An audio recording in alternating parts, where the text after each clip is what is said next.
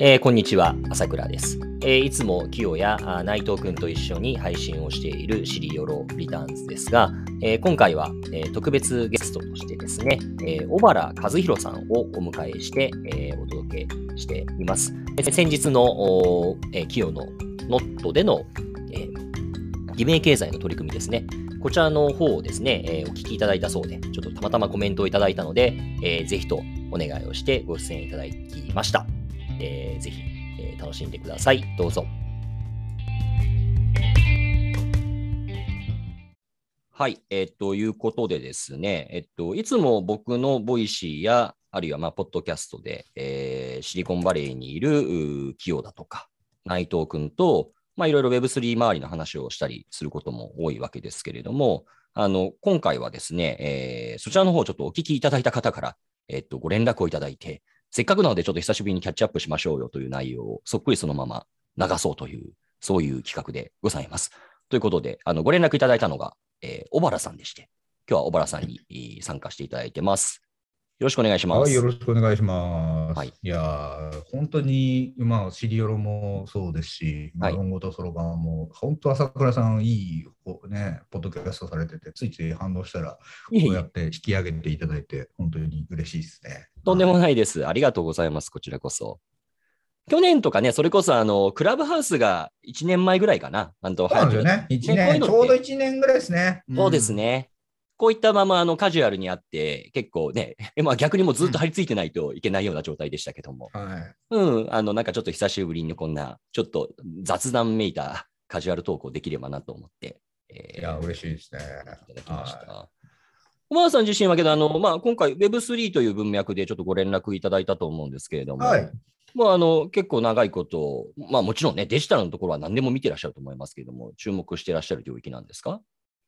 そうですね。だから、そのなんだろう、そのもともと声かけさせていただいた話が、まあ、最近すごい、あのまあ、特にシリオロで、はい。まあ、Web3 周りをこう話されてたりとか。してるんですけど、もともと僕のバックグラウンドって何かっていうと、もう、その40、まあもう35年以上前から、要はパソコンの立ち上がりからこうパソコンやって、で、その電話のモデムでね、ピーガガガってつなぐこうパソコン通信の時代から、はい。はい、あのもうニフティが立ち上がった時からやってて、ニフティサーブで大学に入そうで、ニフティサーブ。もうギリギリはいいましたね、そこ。おすごい。小学生の時、うん、ニフティサーブギリギリあったかな。あと朝日、朝日なんとかとか、朝日パソコン、そうですね。うんはい。PC9821 で、それこそね、P ガガガガって言いながらあ世、代ですね。はい。あの、つないでましたね。はい、僕、最初が MZ80B で、まあ、みたいなこうインターネット老人会みたいな話になっちゃうんですけど、まあ、それそのか要は話はしょって何かっていうと、もうインターネットの出現の時からインターネットをやってる人間からすると、うんうんまあ、Web3 ってある種 Web0.0 なこう原点回帰なところがあって、はい、はい。で、その朝倉さんのこう論語とそろばんじゃないんですけど、僕、最近よくそのインターネットって、うん本当はロマンとそろばんで成り立ってて。でどうしても日本に来るときには、そろばんの方の話があの先に立っちゃうので、はいはいそうするとやっぱりどうしても投機的なところが見えちゃう。うん、でも裏側にはやっぱロマンがあって、うんうんうんこのロマンをやっぱある程度理解しておくと流れわかるなっていう話が一個と、はい、はい、はい。一方で、まあ、あの朝倉さんに声をかけたのが、まあ、朝倉さんがちょうどね、その Web3 の中にある偽名文化、偽名経済っていう話をされてたときに、はい。まあ、日本にはこあの由緒正しき固定版文化っていうですね、まあはいはい固定ハンドルネームと呼ばれる、まあ、もうインターネットのパソコン通信の頃から自分の本名を明かさずに、うんうん。まあでも、まあ、まあ、例えば、その、僕らの世代で言うと、ボイドさんといえば、まあ、あの、もうインターネットの両親の重鎮だよね、みたいな、うんうんうんうんこういうもう固定のハンドルネームでずっと続けて、あの、貢献していくみたいな文化があって、はい、はいこ。ういう文化って、やっぱりその日本だったり、東南アジアのそのメタバースとかインターネット空間のこう作り方と、やっぱり西洋のインターネットの空間の作り方って若干違うところがあって、うーん。なかなかやっぱ Web3 とか、まあ、特にメタバースになってくると、こううんうん日本、東南アジアがこう、まあ、固定半分化っていうもはいはいのとかもちょっと理解しておかないと、うんなんかもったいないなって思って声かけたら、じゃあオープンに喋りましょうかみたいな話になったっていうのが経緯なんですよね。ありがとうございます。まとめていただきまして。はい。まあ、文化論的な側面ですよね。そうなんです、そうなんですうんうんうん。はいでだから、まあ、そのロマンとそろばんのロマンの方から先に言っちゃうと、まもともとそのインターネットって、やっぱりルーツが、やっぱカウンターカルチャーがベースにすごいあるんですよね。そうですよね。ええ。はい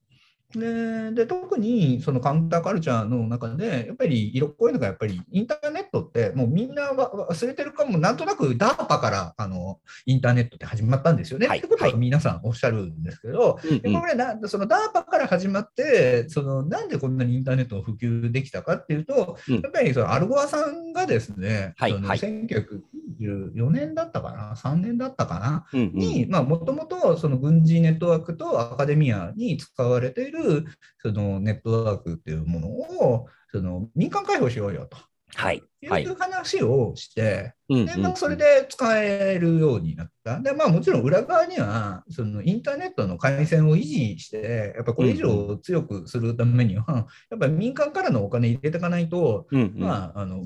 普及できない。っていうところもあって、まあ、インターネットハイウェイ構想っていうはいですねはいはい。ブロードバンドでもない、要はインターネット、高速道路のように、もっとうんうん太い回線作っていくんだみたいな流れがあって、そのおかげで、まあ、みんながインターネット使えるようになったから、やっぱり何のかんだ言ってインターネットってアメリカの精神がすごい入り込んでるんですよね。そうですよね。うんうん。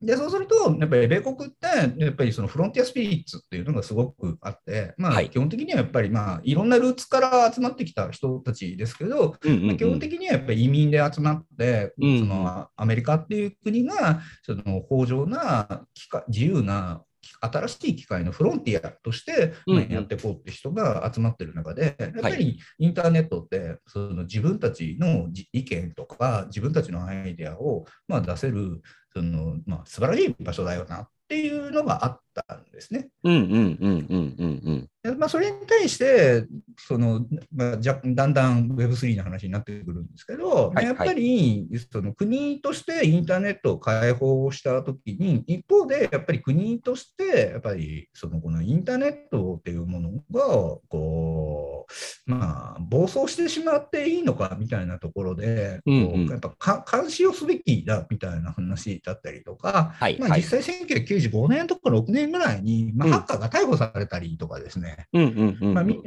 それもまあいろいろその白黒の話はあるんですけど、まあ、みたいな話があって、はい。せっかくインターネットっていうフロンティアを僕たちが手に入れたのに、うんうん。そのなんだよ、アメリカと。うんうんお前たちはこの自由なフロンティアをこう、まあ、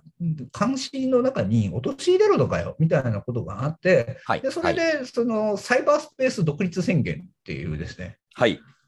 宣言は、まあ、その SF 作家の方を中心にこう出たりとか、うんうんしてうん。でじゃあ、それを具体的に僕たちがインターネット空間を守るためにはどうすればいいんだって言って、そのサイファーパンクあのメッセージグループっていうのが、メーリングリストっていうのができるんですよ。えええええでこのサイファーパンクって何かっていうと、パンクってまあ要はそのど独立して俺たちの自由を守ろうよっていう話で、その流れから SF にはサイバーパンクっていう、その、うんまあインタいまあ、ネット的な情報社会が進んだ SF 社会において、はい。まあ、よくある、まあ、監視社会の中でどうやって、まあ、こう独立した人たちが生きるのかみたいな SF 小説があったりするんですけど、うんうんうん。サイバーパンクをもじってうん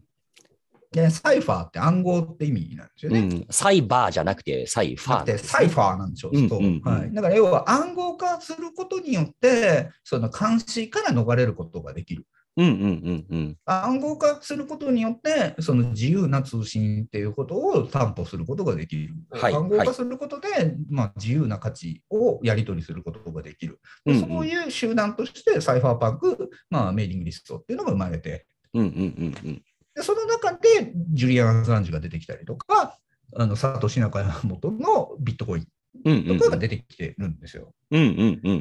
だから、まあ、もともとその Web3 の根っこであるものっていうのが、そのはいアメリカの独立精神から、そのある種スピンオフしたインターネットの独立宣言があって、うんうん。そのインターネット独立宣言を守るための手段としての、まあ、あの暗号があってで、そのためのサイファーパンクってものがあって、そこから、まあ、ビットコインのもともとの論文も出てくるみたいな。なるほど、なるほど。なので、うんうん。なんかアメリカっていう国って、あんだけトラブルがあっても、いまだにかたくなに銃社会であることをやめないじゃないですか。はい。で、そこって、まあちょっと我々日本人からすると若干理解しがたいところもありますけれども、やっぱり文化的背景として、それは自分たちの、まあ実力行使によって独立を勝ち取ったっていう、うん。まあ文化的背景っていうのがやっぱり強いんでしょうね。で、そうなんです、そうなんです。うん、で、それもあって、あの全米ライフル協会っていまだにものすごいあのパワーを持っていますけれども、はいだけど、なんかあの、はい。今のお話伺っていると、そういった、あの、なんていうんでしょう、サイバー上で独立していこうよっていう発想っていうのも、なんかものすごい近しいものを感じるなというふうに思そうですね。やっぱりアメリカって国は、その世界の中でも数少ない憲法の中に革命を起こしていいよってこと。を、うんうんうん。まあ憲法っていうか、正確に言うと、その憲法に伴う、えっと、なんだったかな、まあ、あの、文章の中に、あの、まあ、なかったら革命していいからねっていう革命権に言及してるのって、うん、えーとあまあ、世界の中でも珍しいアメリカと、あといくつかぐらいしかなくて、うん。やっぱそういうう何かあったときに、やっぱり中央っていうものを信じきらず、まあ、その個人の最後、そのライフルであれ、暗号であれ、やっぱり何かそのあったときには自分たちの力で自由を勝ち取るんだということが、やっぱり基礎価値の中にあるっていう国っていうことはすごく大事なことだと思うんですよね。うん、うん、もう日本だと相乗罪ってもう明確にアウトですからね。そうなんですね。あれ死刑じゃなかったでしたっけ？確かなんかね、めちゃめちゃなんか。本当ですか？今だそうなんですか？なんだ違ったっけ？なんか量刑がめちゃくちゃ重いなと思って、